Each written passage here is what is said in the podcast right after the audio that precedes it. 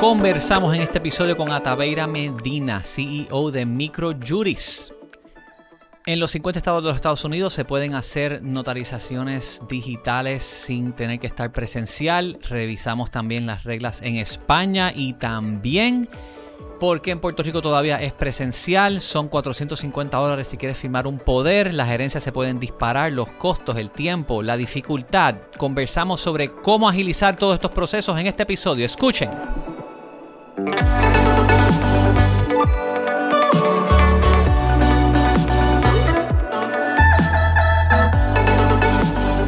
Bienvenidos al episodio número 66 del Urbital Podcast. Me acompañan hoy Fernando Rodríguez. Saludos. Y Coral Buret. Saludos. Qué bueno tenerlos ustedes dos de nuevo aquí. y nos acompaña la invitada especial Ataveira Medina. Hola. De Microjuris, CEO de Microjuris. Y tuve la dicha de trabajar con ella en otra vida, parece. Sí. Cuando estábamos en, la fortaleza con la administración de Alejandro García Padilla. ¿Cómo estás, Atavira? Súper bien, gracias por invitarme y un placer este, conocer a, este grupo, ¿verdad? Que eh, espero que tengamos una conversación amena. Ya el calentamiento fue bueno. Sí. este, tuvimos un warm-up aquí bueno, así que esto promete. Voy a tener que publicar el calentamiento entonces. Lo que se dijo tras micrófonos. Atavira, cuéntanos primero qué es Microjuris, para los que no, no sepan. Sí, eh, Microjuris es una compañía puertorriqueña. Nosotros llevamos más de 35 años en Puerto Rico. También estamos en Venezuela, Argentina y Chile. Y eh, diseñamos este, herramientas digitales para que las personas profesionales, abogados, este, pero también de otras industrias y mercados puedan acceder fácilmente a la información legal. Estamos hablando de reglamentos, leyes, casos, todo lo que hace falta para tomar decisiones acertadas y más que nada conociendo que la ley impacta cada ámbito de, de nuestras vidas, ¿verdad? Y muchas de, las gestiones que hacemos a diario en la industria y también en nuestra cotidianidad. Usted también tiene un podcast, me parece. Tenemos eh, tres productos, ¿verdad? Este, que, que, ofrecemos al público. El principal es el Search Engine, eh, que es una herramienta por suscripción y ahí pues puedes acceder a todas las leyes, este, casos, reglamentos, también seguir el proceso legislativo, ¿verdad? Que no está tan transparentado para el público, pero pues a través de esa herramienta puedes darle follow-up a alguna medida de tu interés. Tenemos también un programa de educación legal para personas que no necesariamente son abogadas, es buenísimo porque puedes escoger una figura legal y tienes ahí profesionales que te lo explican en detalle, on demand. Este, y tenemos también Microjuris al Día, que ahí tenemos un podcast, eh, tenemos una publicación, un canal de noticias, eh, donde estamos por redes sociales difundiendo mucho contenido de interés y eh, básicamente el tema legal. Lo utilizo y encuentro mucho siempre aquí. By the way, le mando un saludo si escucha esto a Miguel Marswatch, fundador de Microjuris, que lo aprecio muchísimo cuando trabajé en gobierno, siempre una persona que apoyó muchas de las gestiones que hicimos eh, cívico digital. y ex vecino de San Juan, me Ex vecino de San Juan, sí, eso es correcto. Bueno, vamos al mambo. Te traje a Daveira, te invito para tocar algunos temas donde entiendo que pues tienes mucho que aportar. Vamos a empezar con uno que sé que Fernando lo sufre constantemente. Y es el tema de la notaría presencial. Muchacho. Señor. Sí. Ok. ¿Cuándo eso se va a poder hacer? Porque hay 42 estados donde se puede hacer. Bueno. ¿O qué hay que hacer aquí en Puerto Rico? Tengo update, tengo update. Ay, Dios mío, señor, las oraciones. Pero son updates sobre Estados Unidos. Mira. Mira que me eh, convierto en creyente yo también. Voy a hablar un poquito de historia. Ok. Pero antes que eso, voy a clarificarte el número porque es mucho más este, impactante. Realmente ya los 50 estados eh, o tienen medidas, ¿verdad? Son 46 estados que ya tienen eh, legislación eh, activa para viabilizar la notaría virtual, completamente virtual, lo que llama Remote Online Notary, RON. Son 46. Y cuatro, las otras cuatro jurisdicciones, hay ya legislación que está encaminada. La última que va a aprobar probablemente es California. Pero ya este, esas otras tres ya está casi todo culminado y California será la última, pero ya hay legislación radicada. Así que todo Estados Unidos se está moviendo a eso y además Eh. hay una medida del Congreso que se llama el Secure Notary Act, que lo aprobó ya la Cámara de Representantes de Estados Unidos. Federal. Federal. Para establecer, ¿verdad?, una uniformidad en, en todo este asunto. Así que eso va a permitir, ¿verdad?, que haya mucha más agilidad en el, en el tema. Pero allá. Eso es en Estados Unidos. Exacto. Y acá. Te hago la distinción y, y te presento primero el panorama de Estados Unidos porque muchas veces nosotros eh, tal vez desconocemos la historia, ¿verdad? de- del derecho puertorriqueño, que es distinta a la historia del derecho puertorriqueño a la del derecho de Estados Unidos. El derecho puertorriqueño viene de, ¿verdad?, España y a su vez influenciado por Francia, ¿verdad? Ahora que está la película de Napoleón por ahí, bueno, no solo las guerras, sino él estableció un código, ¿verdad? El código napoleónico, que influenció muchos procesos a nivel de los gobiernos y estableció muchas figuras legales que nosotros tenemos hoy en día. Pero pues a través de España nos llega toda nuestra tradición legal, que es latina, de origen latino. Y en el siglo XIII eh, se estableció la figura del notario. Y la figura del notario básicamente es una persona que encarna al Estado. O sea, esta persona no es solamente una persona que da fe de un documento o dice, sí, este documento es este verídico y la persona que lo firmó sí es Giancarlo este, y me enseñó un ID. No solo eso, es que lo que hace un notario, o, ¿verdad? Este, una persona que ejerce la notaría, es parte de lo, le- lo que llaman la fe pública. O sea, que ese documento Mm. es un documento del gobierno, la escritura. No es un contrato eh, Privado. privado entre las partes, sino que al hacerlo un notario o una notaria, pues se convierte en un documento del Estado. Son funcionarios públicos, los Por eso es notarios. que le llaman que se eleva a... Cuando tú lo, exacto, cuando tú lo inscribes, se eleva a escritura pública, Mm. Quiere decir que es oponible a terceros, que además de las dos personas que estuvieron en la transacción, pues ahora es oponible a un banco, ¿verdad? Una institución financiera, este, ¿Y cuántos etcétera. notarios activos hay aquí en Puerto Rico? Sí, se sabe. Es una buena pregunta que, que no, no traes el número actualizado, pero, pero te puedo averiguar. En Puerto Rico hay 8.000 abogados y abogadas activos. Demasiado. Este, Hay 23 mil licencias de corretaje, así que vamos a... Exacto. eh, sí, No, este, ojo que... No abramos esa caja. Bueno, lo hemos hablado anteriormente, que son demasiadas también.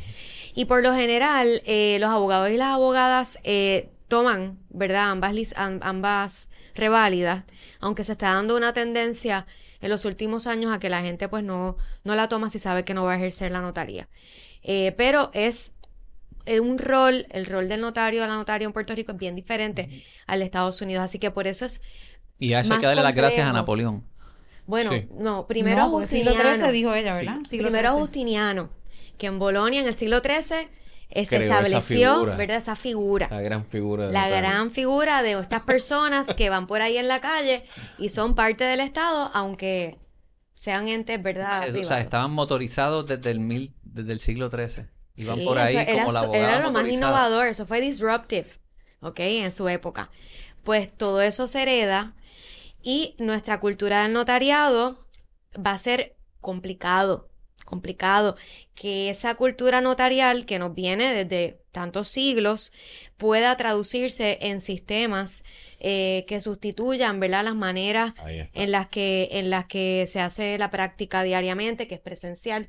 Lo que sí se logró en Puerto Rico desde el 2020, la pandemia obviamente influenció muchísimo en todo esto, es que este año eh, se empezaron a aceptar, ¿verdad? Lo que es el, el los eh, es la, la inscripción notarial electrónica, pero presencial. Es in-person electronic notary.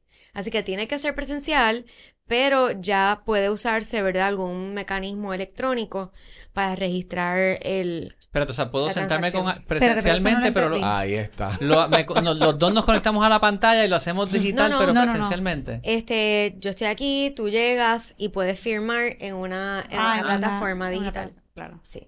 Pero el, pero el notario o la notaria Tiene que estar contigo. presente contigo. Físicamente. No puede ser en Zoom. No. No. Y tú sabes que eso es algo que a mí surge, y lo hemos hablado acá, cuando, Mira, ah, cuando llegan los clientes o, o personas que no son puertorriqueñas, que llegan de Estados Unidos o de algún otro lugar, especialmente Estados Unidos, ellos es bien difícil explicarle ese concepto, porque para ellos un notario lo hace el cartero eh, part-time o el cualquiera. Y el hecho de que no, no, no, es que aquí tienes que ser abogado Oh, Sí, sí. Para poder ser notario. O sea, tú no puedes pasar la revalida de notaría y no la, la de abogado porque te quedaste sin la soga y sin la cabra. Exacto. Y, el, y, el, y la responsabilidad tan grande que, que, que tiene la figura del notario en Puerto Rico, ellos no lo entienden. Para nada. y cuando le explicas que básicamente sustituye al Estado en las transacciones, o lo- como lo explicaste, pues eh, no, no hay un equivalente hasta donde yo sé en Estados Unidos. Pero Y ¿cuán, cuando- cuán y no obsoleto es eso en la actualidad? ¿Y, y cómo podemos simplemente, Move forward. sí, de- deshacernos de ese tema? Bueno, Sí. eh, por eso es que traes el factor histórico, ¿verdad? Porque pues obviamente eh, todo lo que tiene tanta trayectoria histórica, pues al final se convierte en un factor cultural.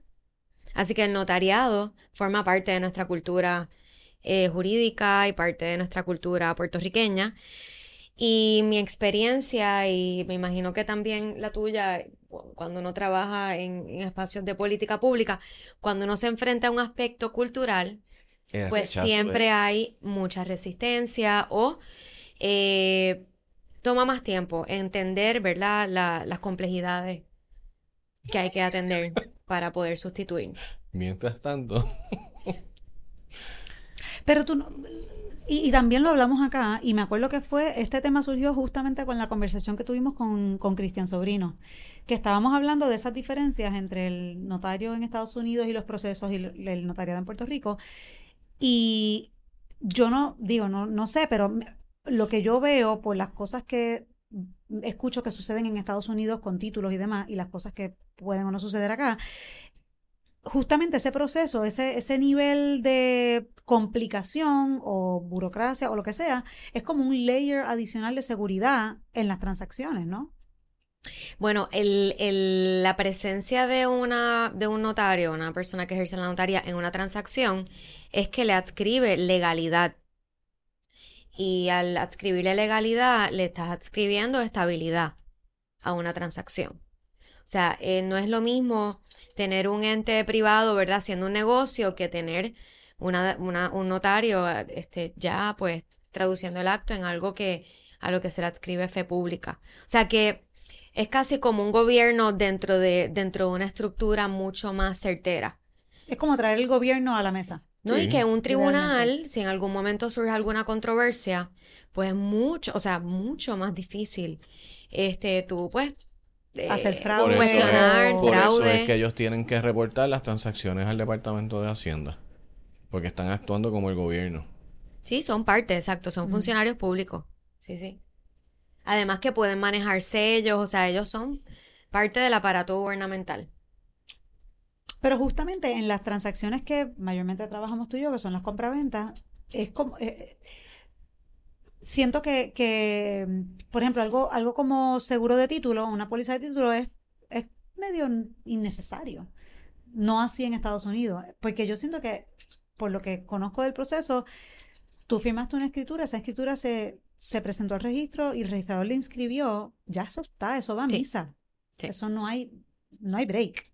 Sí, sí, eso ya, ya le da total certeza. Exacto. Sí. La escritura. en Estados Unidos, pues tienen que haber estos otros instrumentos. Exacto. Que es un negocio. Sí, es un producto. igual que aquí. Igual que el registro de la propiedad es un negocio. Mm, Sí, genera ingresos. Sostiene el Departamento de. Justicia. Yo no sé si, no, yo no le llamaría negocio, yo creo que genera una actividad económica, Genera. pero no es por, No de es- por sí un negocio, sino que pues hay toda una, una, unas transacciones, ¿verdad? Hay una actividad económica alrededor de, de todos estos procedimientos. Pero se queda rezagado, se queda atrás. O sea, tú, tú miras la data que captura el registro de la propiedad y cómo presentan la información en la escritura y no es machine readable, no, no es leíble por máquina, no, no es fácil tú poderla obtener para usarla para otros fines, ya sea de analizar un mercado inmobiliario, de buscar comparar. O sea, es, es hecho para cumplir con el fin notarial, pero no, no abarca más y, y para cumplir con ser más eficiente en las compraventas, pues sigue siendo presencial, o sea que eh, entorpece. Bueno, pero más allá de cumplir con el fin notarial, es también para asegurar una, una estabilidad y una seguridad Y una en las legalidad transacciones. que muy bien pudieras reemplazarla si fuera el caso, por lo que estoy entendiendo, con el seguro de título? Lo que pasa es que un seguro de título, ¿cuántas veces no lo hemos visto, verdad? En- en- yo pienso que en todas las demandas están también las aseguradoras incluidas. Sí. Una, una póliza y una aseguradora Adicional. es una parte adicional. Eh, es- el hecho de la fe pública eh, va mucho más allá. Eh, y en un tribunal, pues básicamente es una prueba contundente de, No, y- una Si tú me preguntas a mi dueña de propiedad, yo prefiero tener mi escritura de compraventa inscrita debidamente en el registro de la propiedad que tener cualquier póliza de, De título. acuerdo. Bueno, está- sí, eso- estamos o de sea, acuerdo. acuerdo no eliminaría bajo el, eso. Bajo el Pero- régimen actual, eso es lo correcto. Es lo más actual, Y en recomendable. Estados Unidos, si existiera el registro, yo preferiría tener una escritura inscrita en el Pero es registro que tener- acuérdate que las escrituras se califican también. Claro, e inscrita, por eso digo inscrita. Exacto. Y que no necesariamente, y me Sí, corrige, pero- que al momento que se presenta el documento no necesariamente se inscriben.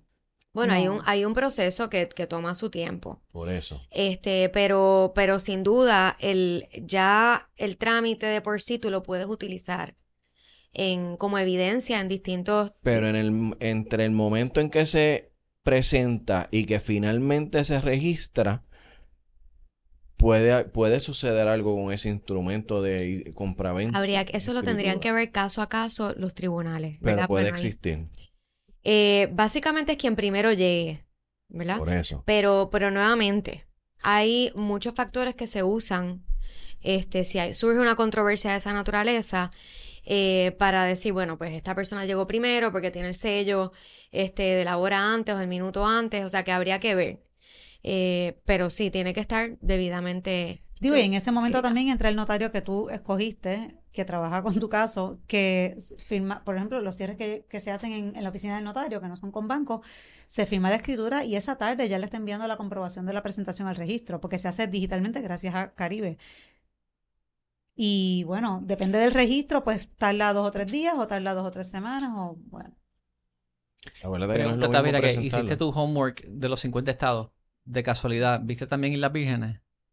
No, porque en el, en el, desgraciadamente, ¿verdad? Siempre en estas bases de datos eh, excluyen a, a los territorios y pues Islas Vírgenes Ahí es está. una jurisdicción territorial, eh, pero lo, lo puedo buscar ahora mismo, aquí en vivo. Bueno, en lo que lo buscas, ¿cómo, cómo les afecta a ustedes en tu day to day? Por ejemplo, ahora mismo yo estoy vendiendo una casa en Ay Bonito, donde el dueño vivía solo aquí en Puerto Rico, tiene más de 80 años. Eh, la hija vino a Puerto Rico para llevárselo porque es la única persona que lo que tiene y ella no va a regresar a Puerto Rico para el cierre. Ella me va a dar a mí un poder para que limitado para que yo lo- la represente en la venta de esa propiedad. Versus si ella hubiera podido estar a través de una conferencia de Zoom para asistir al cierre, pues se hubiera eh, eliminado ese paso. O sea, es la, conven- es la conveniencia y son casos genuinos. Pero tú sabes que, te, te voy a parar ahí mismo, ¿cómo tú te aseguras ahora con todo este mundo de AI? No, no, y no todas sé. la- no, no, no, que estamos en la mesa del Zoom, pero la persona que está en el Zoom no es ella. No estamos Entonces, de acuerdo, pero no pero, sé. pero entonces, Guay, claro, bueno, Coral. digo, yo no está- sé, b- eh, eh, el es AI un- abierto como una caja de Pandora. O sea, por eso yo pienso que, que esos procesos notariales que pueden sonar obsoletos y, y del lo siglo son, es XIII, obsoleto. No, no, alguien no va a hacer no- la figura de ella en un deepfake para facilitar. Bueno, lo que, lo que pasa es que nuevamente tenemos que volver a la razón de ser y de dónde viene todo esto, ¿verdad? Y a qué llamamos obsoleto. Eh, yo pienso, y, y viniendo, ¿verdad? Ahora en, en mi rol eh, como CEO de Microjuris de la industria de la tecnología y buscando maneras de, de agilizar y resolver y facilitar, sin duda tiene que haber una manera de, de buscar cómo agilizar esto, hacerlo mucho más este, rápido, etcétera. Pero para eso eh, hay que sentarse con, con, o sea, no es algo que uno pueda decir, bueno, pues ya como son dos seres humanos que ponen una firma, pues los ponemos a firmar los dos a la vez y se acabó, porque DocuSign estamos hablando de todo un, todo un régimen este, jurídico Sí, no estoy- que se sostiene sobre esa... Estamos completamente de acuerdo, pero tú sabes lo que pasa, que la pandemia avanzó ese proceso. Y desde ese momento para acá no ha pasado nada.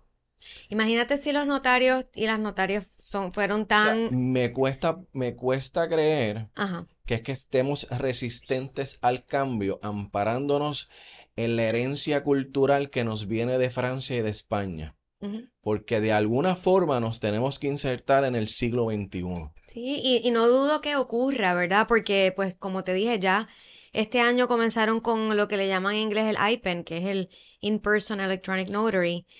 Eh, pero para eso, pues, supongo que tendrían que presentarse unas soluciones tecnológicas que se puedan evaluar y Pues que que lo hagan. estos stakeholders entiendan que verdaderamente sustituye la fe notarial por todas las salvaguardas que tiene, ¿verdad? Y de Ellos seguridad. pelearán para sobrevivir, pero Sí, pelearán Pero con un hito, o sea, con un este DocuSign o lo que sea, no, no creo Y que, entonces que volvemos a lo mismo, como me acuerdo del, del episodio de Jorge Rodríguez, que eh, lo ve- eh, los notarios los veo, y perdónenme, ¿verdad? Porque yo vivo de esto también, de que ellos me hagan los cierres.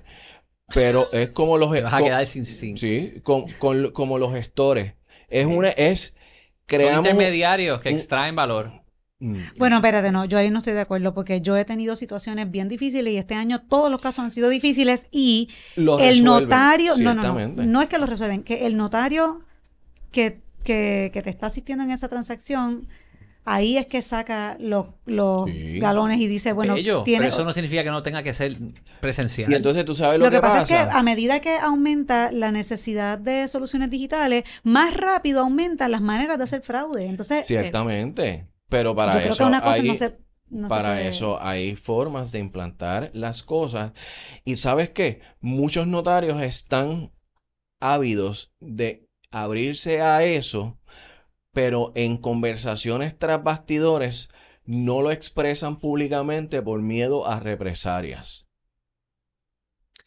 Una pregunta, ¿cuánto te costó el poder? ¿Y cuánto te dio? 450 dólares. ¿Cómo? Sobrepagaste. Mi notario me cobra dos y medio. Dos y medio. ¿no? Pero está bien, ahí tú tienes, o sea, súmale, tienes una herencia de una ahorita. casa de 150 mil dólares. La gente Eso no a lo que están voy. Tienen que firmar, espérate, y son siete herederos y seis viven fuera, es a 400 pesos, a 250 pesos por persona. Oye, pero te voy a decir algo. Yo tuve un Ahí caso. nada más es No, pero espérate, espérate, la hablando de- ineficiencia del 1200 No, no, no, no, pero espérate. Hablando de eso, hace en el verano tuve un caso también bien difícil, una ex esposa que no quería que filmar, bueno, un desastre. La cosa es que ella vivía en Texas y la única manera de lograr conseguir que esa mujer filmara un poder para que pudiera comparecer al cierre, que era la ex, bueno, un desastre, el, el, el- el chisme se lo hago después. El punto es que yo le dije al dueño, mira, o tú logras montar a esa mujer en, un avión, o tú vas personalmente con un notario agarradito de la mano a su casa y que te firme el poder. Seguro. Entonces, pero mira, el tipo consiguió un notario, un móvil notary. Un móvil notary, nada, que va a domicilio, Moto- motorizado. motorizado. Y esa mujer, la notario, me llamó de la, de la casa de la, de la señora y me decía, she doesn't want to sign, what do I do? Y yo, usted le presenta el documento y le pone el bolígrafo en la mano y que firme. Pero ah, te hago toda esta historia porque ese servicio a domicilio, más el costo del poder, más el costo del envío, a ese hombre le salió en más de 600 dólares. Que no está mal, yo lo encuentro, yo lo pago feliz de la vida, me salvo el caso. Pero compáralo con Tú- hacer un lo pagas, pero una 250 persona que tiene una casa en la isla de Te digo. 200 mil dólares O menos. y, o menos, y son 4, 5, 6, 7 herederos que no están aquí, que tienen este problema, tú lo multiplicas y por eso es que las propiedades están Bueno, hay abandonadas. una y- oportunidad de negocio y, y ahí, o sea, lo que, a lo que yo no quiero ser aquí la del grupo como que la que defiende lo que surgió en el siglo XIII. No, pero yo te O hago el sea, coro, yo te hago pero- coro, no te preocupes. pero- Estás defendiendo la película de. Napoleón que, que- No, que- no, yo no la estoy defendiendo. Lo que dije fue, pre- al contrario, que en esa película lo que salen son las cosas así como, tú sabes, de Ridley Scott, pero que pierde todo lo que es lo más importante de Napoleón, que es que creó la república, porque la república que conocemos hoy como una república realmente es una figura Pero la batalla de Austerlitz Napoleón. también la hizo mal, anyway. Pero, este, hay una oportunidad favorita. para los abogados y las abogadas. Y yo lo he visto, tengo am- amistades que lo están haciendo, pues van a tu casa. Mira, tengo un po yo lo hago con, o sea, te- yo tengo la mía y ella va a mi casa y me dice, mira, yo tengo una, tengo una declaración jurada, ah, pues yo voy por allí y te la firmo. Bueno, yo he hecho es- cierres en casas de señoras de mayores que no tienen, que tienen issues de movilidad. Y los Sí. cierres se hacen en la casa. Incluso cierres de banco. hecho. El nota- por eso te digo Pues, que eso no, no- no hay. ¿Esa es la que hay? Sí, pero estamos hablando Pero nos de estamos conformando. la, la grasa que hay eso. que está extrayendo valor Claro. a las personas que simplemente esto debería de ser un... un- un- Claro. Para eso hay que sentarse, ¿verdad? No, no, no estoy diciendo que no se puede ni conformarse, pero hay que sentar, o sea, requiere un estudio, requiere tiempo. No, no requiere un estudio. Otro mío, estudio. no. Este país ¿Quieres está lleno de paralizar algo? Métele un estudio. el plan de país, plan Pero es que a mira- tener a los notarios opuestos A y la través Un estudio tiene que- Pero si, 50 pero estados. no escucharon la primera parte de la clase y yo estaba reviviendo aquí mis años eh, que fueron pocos eh, y breves y no muy exitosos en la escuela de derecho, pero esa esa primera parte de la explicación que nos dio Ataveira es es el por qué esto no se puede hacer. Ah, pues sí, dale, hazte un programita ahí para facilitarlo. Seguro. Porque, chicos, estás abriendo la puerta a, a, a, a- a fraude que... No, pero tú puedes mirar cómo se está haciendo en estos 50 estados. Pero es que no puedes los mirar lo use que- es que no puedes porque ellos hacerlo no porque un el- código civil. O sea, vamos a empezar porque los Está 50 bien, estados no es que, tienen un código civil. Pues entonces, en España, Ah. ¿cómo se está haciendo? Tendría igual. que averiguar, Habría tendría que averiguar cómo se O está en haciendo en España. Levanta la Habría laptop, que verlo. ponte a buscar. No Habría tengo- que verlo. Ya, no, ya averigué. está grabando también, así que no puedo verlo. Mira No que puedo- en Islas Vírgenes se- se lo hacen también el, el RON, que es el, el Remote Online Notary. ¿Lo viste? En Islas. Vírgenes. Yo lo que Sí. quiero es que los... ¿Y la Virgen entonces ya es remoto también? Sí, tienen, tienen Dios esa mío, opción. señor, Somos entonces, los ¿por qué no últimos. ¿Por qué? Pero ahí, ahí la ¿por qué explicación, Espérate, espérate, deja que... qué ibas a decir?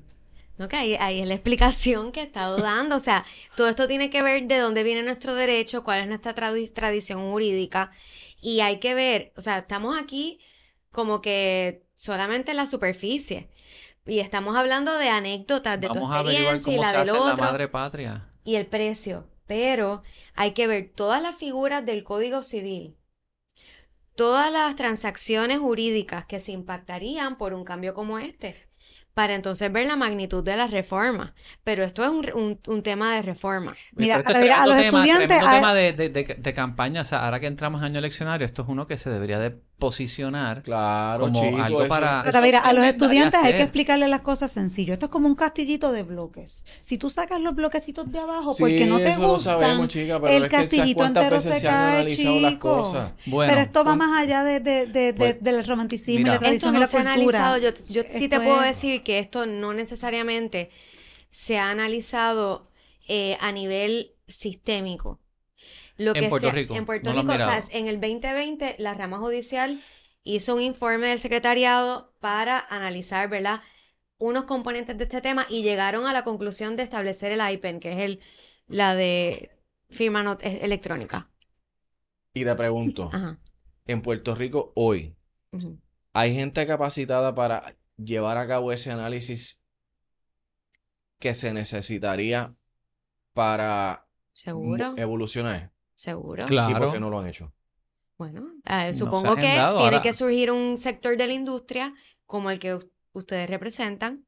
Y entonces eh, tienen que sentarse con las comisiones de los jurídicos de Cámara y Senado, tienen que ¿Quiénes son sentarse. las personas encargadas al día de hoy? Ahora mismo no valen la pena porque van a cambiarse pronto. Pero deja Sí, que yo no recomendaría ahora, porque ahora, pero, estuve pero preparando cuando los venga el próximo. que les interese. Se está hablando de, por ejemplo, actualizar la ley 10 que requiere revisión.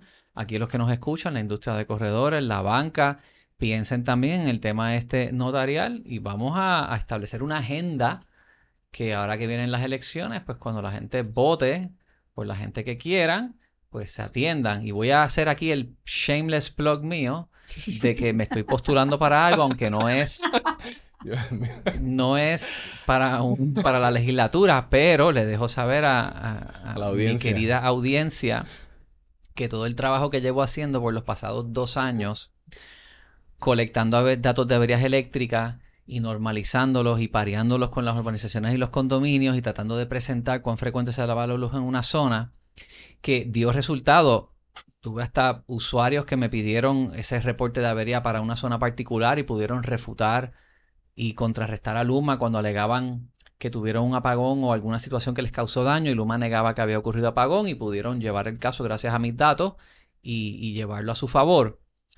Pues haciendo todo eso, me he motivado a servir como representante del consumidor en la Junta de Energía Eléctrica. Y todo el trabajo que he hecho estos pasados dos años con los datos de avería, sé que puedo hacer muchísimo más desde allí dentro. Así que en Orbital hay un botón que dice firmar endoso. Entren en la página de internet y firmen el endoso si entienden que yo los puedo representar adecuadamente, que estoy seguro que voy a poder hacer una diferencia. Bueno, el primer endoso fue tuyo y el segundo fue mío, ¿verdad? Claro. Me falta el dataveira. Yo, pues, lamentablemente, ¿verdad? No, no puedo este, endosar a, a nadie, pero les tengo que decir que en noviembre en España ya comenzaron a, a darse ciertas transacciones de notaría eh, en términos remotos. Dios Uh, ya buscaste O sea en lo que... que- yo hacía mi anuncio, Dataveira hizo su research. Exacto. Hay luz al Eh, final del túnel. O sea que en. España también Pero son haciendo. ciertas transacciones, No no, son todas. Está bien, pero es que avance. el- el- el- la Eso es precisamente lo que Claro. yo quiero ver aquí. Ese es el análisis que tú haces. El 80% de las transacciones son unas específicas. Eh, Estoy seguro que incluyeron las compraventas. No, este dice actos societarios, cartas de pago, cancelación de garantías, testamentos en situación de epidemia, testimonios de legitimación, pólizas mercantiles y tipos de poderes notariales. Poder. O sea que no, no veo ahí transacción No. inmueble. No, es que Es que es esa pesado. sí que exacto, Es esa sí que requiere. Está bien, pero se movieron.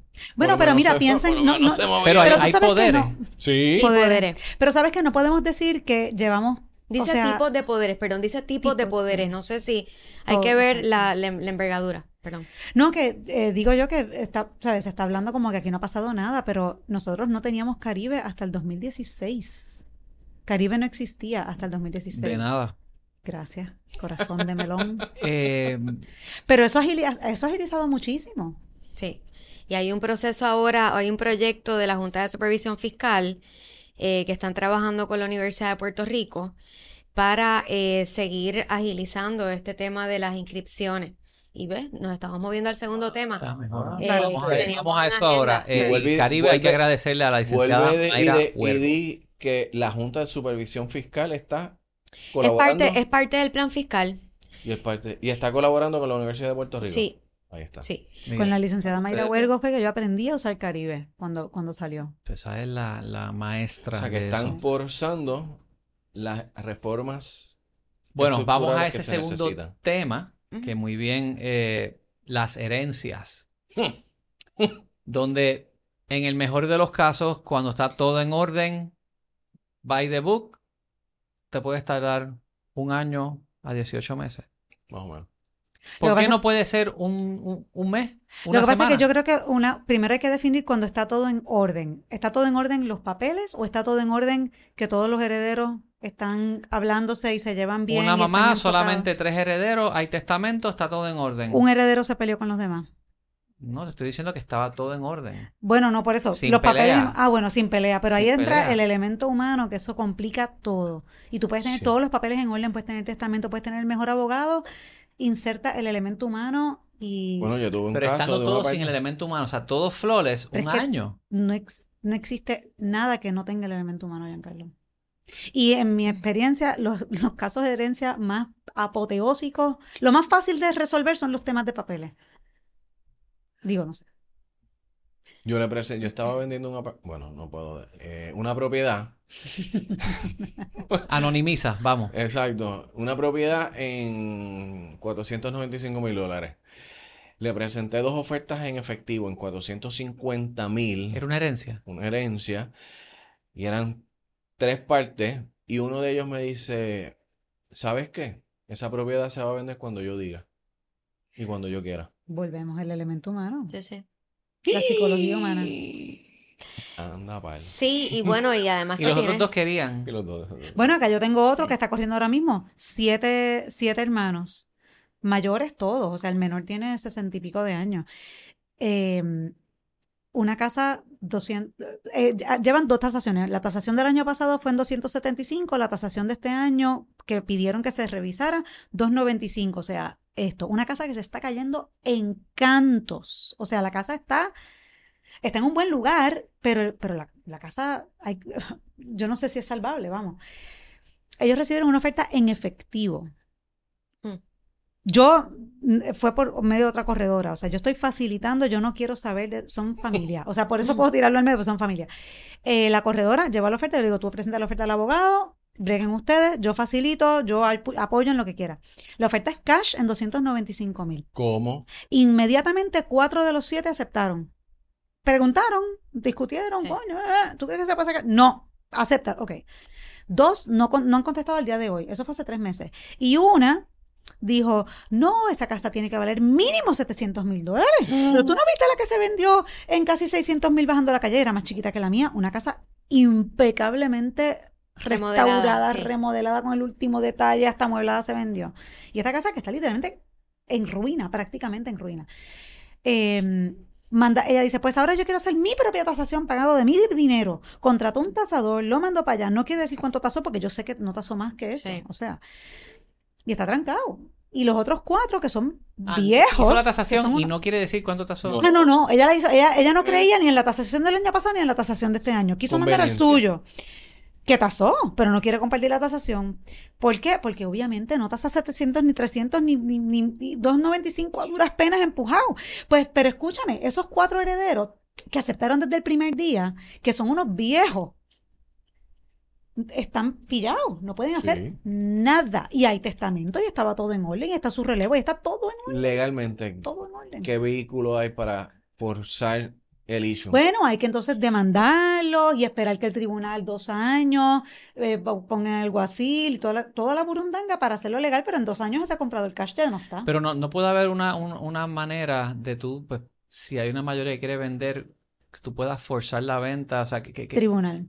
Tribunal. Sí, ahí, ahí hay que recurrir al tribunal, pero no quiero entrar, ¿verdad? Como es un tema así legal, técnico, pero, o sea, volvemos al, al, estas figuras son ancestrales.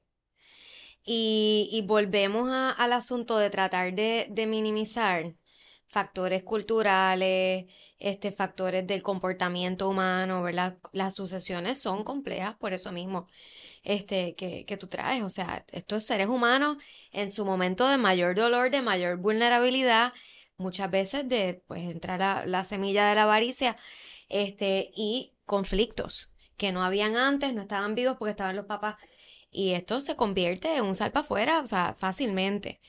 Eh, a nivel legal, pues las herramientas están en el tribunal, o sea, un, eh, pero igual eso toma muchísimo tiempo y tiene que haber eh, una declaratoria de herederos, o sea, hay, hay una serie de trámites que se tienen que dar y lo- la asociación tiene que estar de acuerdo. ¿Mm? Si no, llegan a... Si no, estorbo público, que es lo que está pasando últimamente en Correcto, la propiedad está abandonada. pa- pa- Debería de existir quizás un remedio alterno que no requiera una demanda, ir al tribunal, simplemente es como una Agilizar vía eso, que claro. agilice. Si hay mayoría o... Mediación, alguna mediación, algo. Mira, yo tengo una teoría y es que cuando los padres están vivos, los hijos se portan bien. A la que los padres se mueren, los hijos se portan mal, mal, mal. Sí, que es todo, todos, todos, todos. Pero cuando no hay peleas, sí ocurre issues de titularidad, pueden haber problemas de inscripción, que tenían un solar y hicieron una casa adicional a la otra, entonces tienen que poner la escritura al día. Hay una serie de costos y de procesos también que son onerosos. Para cierta parte de la población, sí. Es, eh, cuando entra el tema del crimen, cuando Sí. entra, hay encroachment, este, muchísimas cosas que pueden pasar. Con- yo tengo, yo estoy adelantando, manejando seis, cinco, cinco, pro- seis procesos de herencia, donde la realidad del caso es que se depende de la venta para poder llevar a cabo el proceso de herencia. Ah, imagínate. Exactamente. O sea, tengo que encontrar a ese abogado que esté dispuesto a trabajar de gratis y es la pura verdad. Y no quiero. Porque trabajo realizado, lo más lógico es que el, el profesional que preste el servicio cobre. Y no esperar a, a la venta de la propiedad. Es lo más lógico y lo más justo. Pero Bueno, yo te digo una cosa, yo, yo he escuchado de todo y sobre todo en el, eh, fuera de la ciudad se da mucho. A mí me pasó también, y fue un caso bien lindo, un nota, una notaria que que nada, me trabajó un caso de, herencia, de hecho, pero era, no era en San Juan, era afuera. Y un día yo llego y en el pasillo, era una oficina sencilla, estaba el, tú entrabas, estaba la, la, oficina de la secretaria, un pasillito, el baño y la oficina de ella, that's it. Y cuando yo llego a entregarle unos papeles, no sé qué, todo el pasillo eran bolsas y bolsas y bolsas de panas, de esto, de lo otro. Y yo le digo, ¿y esto? Y me dice, nena, una familia, imagínate, yo llevo con esa gente cuántos años, no tenían cómo pagarme. Yo le dije que no me pagaron y me dijeron que bajo ningún concepto y me llenaron el pasillo de, de, pana. de, panas y de un montón de cosas. Pero yo creo que, no sé, eso, eso todavía Puerto Rico tiene, tiene eso. Eh, para el, lo que tú traes, o sea, quiero entender el ejemplo que tú trajiste y después eh, pasar al, al tuyo. Uh -huh. El ejemplo que tú trajiste, estabas hablando del tema del, del cobro del abogado. Sí. ¿Verdad? Eso depende eh, cómo tú negocies el asunto, pero pues muchos abogados y abogadas también cobran un retainer. Eh, hay otros que facturan por hora y hay otros que, ¿verdad?, son contingentes. O sea que eso va, va a depender del de, okay. de acuerdo que, al que se llegue. Eh, con relación a, a, a, lo que trajeron de que si todo el mundo tiene que estar de acuerdo, eh, olvidé mencionar que, pues sí, un heredero puede vender su cuota. Eh, sea, su participación. Su, su participación. Sí. Claro, pero en el caso mío, este cliente quiere la propiedad, no quiere estar en comunidad con estos otros pero, locos ejemplo, que no quieren. Mira, ¿sabes? mira cómo esto razón. pudiera solucionar eso. Es en ese ejemplo que tú trajiste. Okay. 700 mil dólares es que ella dijo, ¿no? Uh -huh. Bueno, ella cree que vale. Ajá. Ella, ella dice que vale. Ella dice Ofrecieron que vale. Pero las tasaciones están por debajo de 300, pero bueno. Y este, eh, ¿cuántos hermanos o hermanas son? Siete. Siete, pues ponle que si se vendieran 700 mil, a ella le tocarían 100 mil. Ella uh -huh. está pensando en sus 100 mil dólares. Uh -huh. Bueno, pues una solución es que los hermanos le paguen 100 mil pesos, o sea, que se dividan entre siete 100 mil y le paguen a ellas eh, 100 mil dólares para sacarla de la, del medio. Del medio. Claro, pero entonces quedan 200 para repartir entre seis. Por eso, eso no o sea, es, es, ah. Pero so, es, es una, lo que provee, lo que provee el sistema. No, eso, eso, no es negocio. Que, está bien, no es negocio, pero es mejor que nada. Y en una, y en una, y en una gente que se están peleando por 300 trapos de mil pesos. Oye, 300 Digo, trapos. Entre ah, siete. Se le ha perdido okay. el respeto bueno, al es verdad, tienes toda la razón. Pero lo que te quiero decir es que si se están peleando 7 por 300 mil, que son a duras penas que es que no se merece 100. ¿Cómo van a sacar 100 mil dólares para comprar a uno bueno, si no? no está fair, pero volvemos a lo mismo. Entonces va a llegar, es una propiedad reposeída que llega como estorbo público. Bueno, reposeída sí tiene hipoteca. Sí tiene hipoteca. En este Pero caso la no salda la dejan ahí tirada y simplemente acumula deuda de crimen. Exacto. Acumula Entonces, deuda de crimen. Nadie está pagando crimen, Bueno, pero lo que paga de CRIM son como 400 dólares pero anuales. está el día en el crimen. Sí, están al día. ¿Y quién está pagando el crimen? Lo pagan. eh, Una, una de, las, de, la, de las herederas que vive allí, en una parte de la, pues una multifamiliar, lo paga. Yo prefiero hacer eso, darle los 100 mil pesos a ella. Pero si no tienen de dónde sacarse los 100 mil pesos. Ah, bueno, bueno. Bueno, que se le permita, que se le permita vender en 300 a cambio de que se le dé a ella 100 mil dólares. Pero tú, tú puedes crear un mecanismo, entonces ahora te digo, se pudiera crear un mecanismo donde la propiedad se va a subasta. O sea, no, si, si no se... Pero como tú le quitas la titularidad a, a siete seres humanos que en ley la tienen. No, si la mayoría quieren vender, hay una mayoría que quiere vender y una no quiere, y dice que quiere más, pues ok, pues, pues a subasta, a ver hasta cuánto llega. Eso Y- se puede hacer. Tendrían que y se o sea, acabó el caso. bueno, tú puedes, A nivel del Código Civil. o sea, tú puedes hacer una subasta privada. O sea, tú puedes decir un día que el que quiera venir a comprar mi casa, que venga hoy a las, a las hoy. 7 de la mañana y quién da más. Tú puedes hacer una subasta privada y tener a alguien ahí este, que, que te la coordine, la modere, un notario también que le dé cierto grado de formalidad a los bets, ¿verdad? Que haga la gente. Eh, pero la- los bancos son los que este, hacen subastas públicas, ¿verdad? Para Te pregunto algo, ¿dónde se establece que debe ser unánime, la unanimidad? El Código Civil. Lo que pasa es que eso es un, o sea, la herencia es parte del derecho propietario, ¿verdad? De, de, de las personas. El, ay, perdón. El, tiene que haber unanimidad porque tú eres propietario de ese caudal en igualdad de condiciones que el resto de los herederos. Ah, pero si son cuatro herederos y tres quieren... Pero el otro no. No, porque puede, no es pero- como una, no es como una sociedad. No funciona como una sociedad con un reglamento y que si la mayoría manda o lo que sea. O sea, aquí es... eh, Pero no se estaremos hereda- a favor de cambiar lo que sea por mayoría. Eso sería una, tan malo sería una propuesta de ese, de ese tipo. Es que se puede prestar para, para muchas cosas, porque pues puede haber gente incapacitada, este, personas que eh, manipulaciones, este, bueno, Pues, eh, El la, la- monto la no se condición humana. beneficiaría. O sea, excepción y regla. Bueno, pero define quién se beneficia. ¿Quién se bueno, benefició? las- Bueno, los dos míos que eran tres, los dos que querían vender. los dos de Fernando que se quieren vender y las cuatro tuyos que también quieren vender y están rehenes por uno. por No, uno, claro. que no se va a vender cua- hasta cuando yo diga palabras textuales. Yo, yo siento que a Tabeira y yo nos comunicamos como Sí, que por la mirada, tenemos, ¿verdad? tenemos, estamos en sintonía.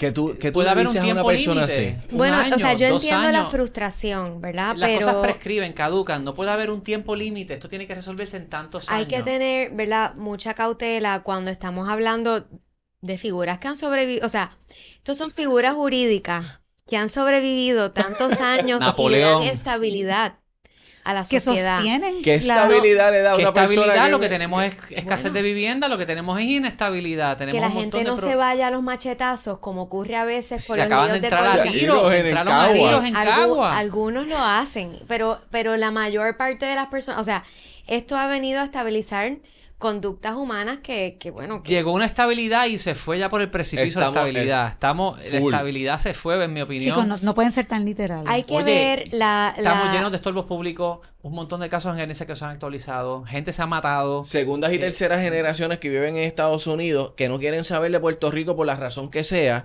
y quieren disponer de sus propiedades aquí y en aquí Puerto nada más Rico. ustedes tienen dos ejemplos de este problema. Y el Mira, proceso. yo- Países de estabilidad. Yo creo que hay que ver el todo. O sea, estás enfocado, están enfocados en, en el- la persona que hereda. Pero hay otros componentes que se pueden explorar aquí. Digo, y me estoy poniendo como un sombrero medio de policy Me maker. encanta, me Muy bien. encanta. No soy ya en mi Para eso te trajimos. Perfecto, Ajá. exactamente. Este, tú tienes, tú tienes al CRIM. Tienes, o sea, tienes al gobierno, vamos, tienes al municipio, tienes al gobierno central, que también tienen un rol en todo esto. Este, ¿qué penalidad le puede poner tal vez alguna de estas este, dependencias a las personas que no, ¿verdad? Hacen alguna transacción o algún trámite con la propiedad. Eso es algo que se puede explorar poner algún tipo de, o sea, está en lo de estorbos públicos, que es lo que se ha adelantado muchísimo. Que ha sido otro lío. Bueno, pero ha sido un lío en la implementación, ¿verdad? Y eh, no sé si ahí tanto es como un problema de policy, sino más que nada, tal vez en algunos casos de corrupción, este, Sí. o de accountability, ¿verdad? Pero, eh, pues vamos a mirar No esos sabemos otros. gobernar. Esto está cabrón. corrupción. Otros- ¿Cómo va a ser? No lo sabemos va a gobernar. ser? Termina, termina. Me, me está gustando por dónde va. ver qué otros actores y actrices hay en este tema, ¿verdad? En esta, en esta, que tienen que ver con este bien inmueble. Las, están las asociaciones de, de vecinos, ¿verdad? Si están en una urbanización privada. O sea, ¿quién más tiene un stake en esta propiedad que pudiera decir, mira, si tú tienes esto en una sucesión y a- a- hasta tal punto pues no se ha hecho una transacción y la propiedad se deteriora, etcétera, etcétera, además de lo de estorbo público, tienes que pagar X cantidad, la sucesión tiene que pagar algo. En Estados Unidos el HOA manda sobre hasta el gobierno en urbanizaciones. Te dice Debería lo que ser- puedes hacer con tu zafacón. John Oliver sacó un episodio de. Debería ser el CRIM, porque un gravamen del CRIM tiene rango preferente en el registro Sí, de la pero si no hay deuda en el crimen. Por ejemplo. Si no hay deuda en el crimen. Como quiera, pero de alguna forma. Ella tiene el, Ahí el lo- sombrero de policymaker. Bueno, ahí es lo que habría que ver si el problema es que se está deteriorando. O sea, ahí tendría que haber como una cuestión pública, ¿verdad? De deterioro, eso. una piscina, por ejemplo, en mi urbanización, que muchas personas son mayores de edad. Y pues cuando fallecen, tenemos este tema en la orden del día. Ahora estamos viendo la, la, ese tema de los estorbos públicos y lo hemos detenido. Mm. porque pues los vecinos hemos entrado y hemos hablado con los familiares, mira, no dejes que eso ocurra. Pero sí, porque eso es como una tragedia para todo el mundo, porque deprecia. Exacto. Te venden a precio de, ¿verdad? Eh, pero el, el asunto de, del crimen y si tiene una piscina, por ejemplo, esas piscinas abandonadas son un, un peligro Un para... Sí, son un peligro para la comunidad. Yo no he visto a nadie hablando de eso. Por ejemplo, Departamento de Salud, multas por, del Departamento de Salud porque tienes una piscina ahí generando mosquitos. Tú sabes que yo me acuerdo en el ¿cuándo fue lo del chikungunya? 2015, 16. No, no, no, no, espérate, tengo no, no, no, María. Sí, por ahí. Fue por ahí. Sí, sí. Pues yo recuerdo en Viejo San Juan eh, había un problema serio de mosquitos en ciertos, en ciertos focos. Yo- ¿Tú no te acuerdas de esto? Que trajeron al doctor Ruyan a dar unas charlas que se llevaron a cabo en Puerta de Tierra para la comunidad. Y hizo una, creo que en el Viejo San Juan. Y eh, yo aprendí mucho ahí y eh, obviamente pues lo que siempre nos han enseñado desde chiquitos, que hasta una tapita de, de una botella de agua virada al revés con agua 48 horas, ya breeding ground para mosquitos. Pero ahí aprendí que los, los mosquitos no viajan se quedan en un rango de aproximadamente 400 metros cuadrados. Pues mira, esto es nuevo para mí. Sí. Digo, no, tiene que ver con el tema, mosquitos pero... que se meten en mi carro. Pero yo con los mosquitos soy como Miyagi. Tú mira. estás traficando mosquitos de San Juan a Guaynabo, lo que pasa. A mí no me dio ni chikungunya, ni dengue, Tráfico de ni mosquitos. zika, ni nada. Yo los Detengan mosquitos me el tráfico de mosquitos. Huye. Sí, eso tiene que ver con tu sangre. Tú eres ag- agrio para los mosquitos. Pero lo que yo me llevé de esa, Yo de me esa quedo un poco charla, ahí de carnada para que ven. pero lo que yo me llevé de esa charla es que si tú tienes un problema mosquito, es porque o tú o tu vecino inmediato los está criando. Sí. Sí, sí. Y, y Y sobre así se eso. resolvieron par de issues en Viejo San Juan, se lograron identificar el criadero, de- o sea, eh, entendiendo cómo es que se comporta el, Bueno. el insecto. Sí, y sobre eso habría que ver, ¿verdad?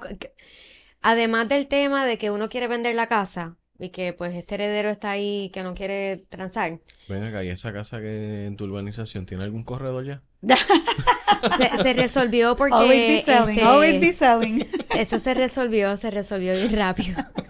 Llamamos bien rápido a la, a la ¿Ya familia. le pasaste la tarjeta? No. Sí, Ah. ya. Pero eso se está moviendo más ágil que antes, este tema de los estorbos públicos. Sí. Yo no lo había visto, no, lo, no estaba tan visible Sí. como ahora. Sí, sí, sí. Bueno, llevamos 50 minutos. Pudiéramos seguir, pero... Podemos seguir, pero algunos, Coral, ¿tienes alguna anécdota antes de que siempre que yo estoy por cortar el programa, Coral me dice, no, no pares? No, padre, sigue, sigue. Estamos grabando. Sí. Em, no, bueno, nada, yo creo que, yo creo que eh, yo sigo pensando que no se puede ver el sistema que tenemos, el sistema legal en Puerto Rico, como algo, ah, eso es obsoleto, eso es viejo, eso es del siglo XIII, no sé qué, porque yo siento que tiene mucho valor y yo siento que es un sistema que, que es muy seguro, es, es prácticamente airtight. Entonces, estamos mirando a, est- estamos tratando de emular a cómo funciona el sistema legal en este contexto en Estados Unidos, que no es porque sea Estados Unidos, pero por cómo es el sistema, yo siento que es un sistema inferior al que tenemos, que sí es más digital, no sé qué, pero yo siento que es inferior porque es más vulnerable. Entonces, yo no creo que la solución es Ah, no, lo nuestro es viejo. Ah, es del siglo XIII. Ah, eso es de España. Ah, vámonos con lo americano. Porque yo siento que el, el, el- Aquí no hemos dicho eso el tampoco. sistema, Exacto. bueno, pero esa es la connotación. Yo siento que el sistema que No, tenemos, la No, no, no, no, no. pero déjenme Te hablar. dejé hablar dos minutos, pero sigue. Nada, yo siento que quizás es ver cómo agilizar, o sea, ya se agilizó el asunto de Caribe, ver cómo se puede seguir agilizando y mejorando, que el proceso de calificación e inscripción se acorte, quizás añadir más registradores por departamento, no sé, ver cómo se puede agilizar el sistema, pero yo no siento que se que debemos eh, mirarlo como algo obsoleto viejo que no sirve, que hay que reemplazar Podemos mirar el, español, me gustó la idea de ir a España y Claro. ver ese, eh, pero cuando tú me dices a mí que un poder, y de ahí de güey, mira la fluctuación de precios, dos y medio y cuatro y medio, pero cuando un poder te puede costar 450 y son tres personas que viven fuera y de repente tú estás hablando de 1.200 dólares en un poder para una, o sea, eh, estás, estás estrangulando a... Sí. Pero esos precios, esos honorarios, digo, yo no sé, pero yo sé que Ujú. lo- lo- los por ciento, los honorarios de notariales en compraventa sí está establecido en la ley notarial, pero por, para poderes y cosas así, eso no está establecido. No, no, eso es el precio de mercado. Ajá, exacto. Este, O sea que ahí puedes negociar con tu notario. Decirle, chicos, son tres, dame un descuento. Depende de cuánto cobre Te doy por hora. tanto. Ah, pues me voy con otro notario. Sí. Libre mercado, ¿no? Fer? Exacto. Mira, nosotros este, en Puerto Rico tenemos un sistema jurídico súper estable eh, y creo que, que muchas de estas figuras nos han durado tanto tiempo es muestra de, de eso. O sea, es positivo, no es negativo. Lo viejo en derecho es positivo.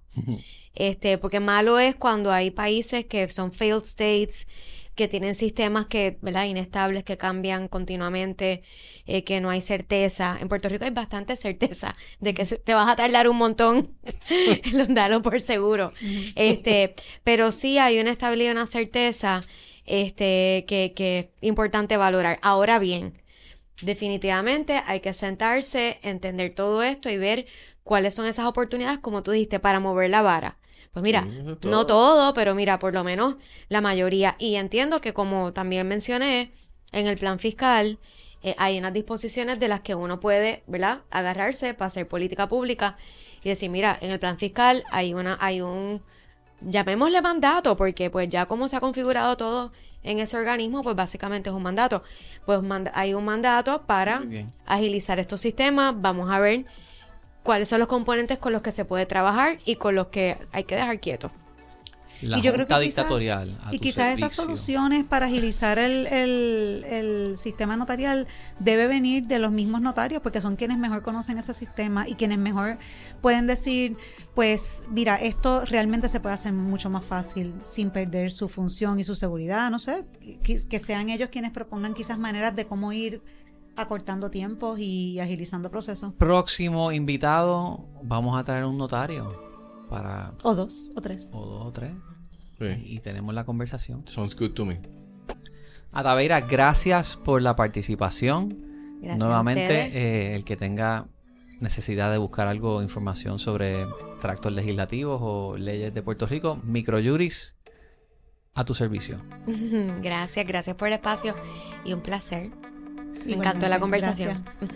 Llévatelo, Wilton.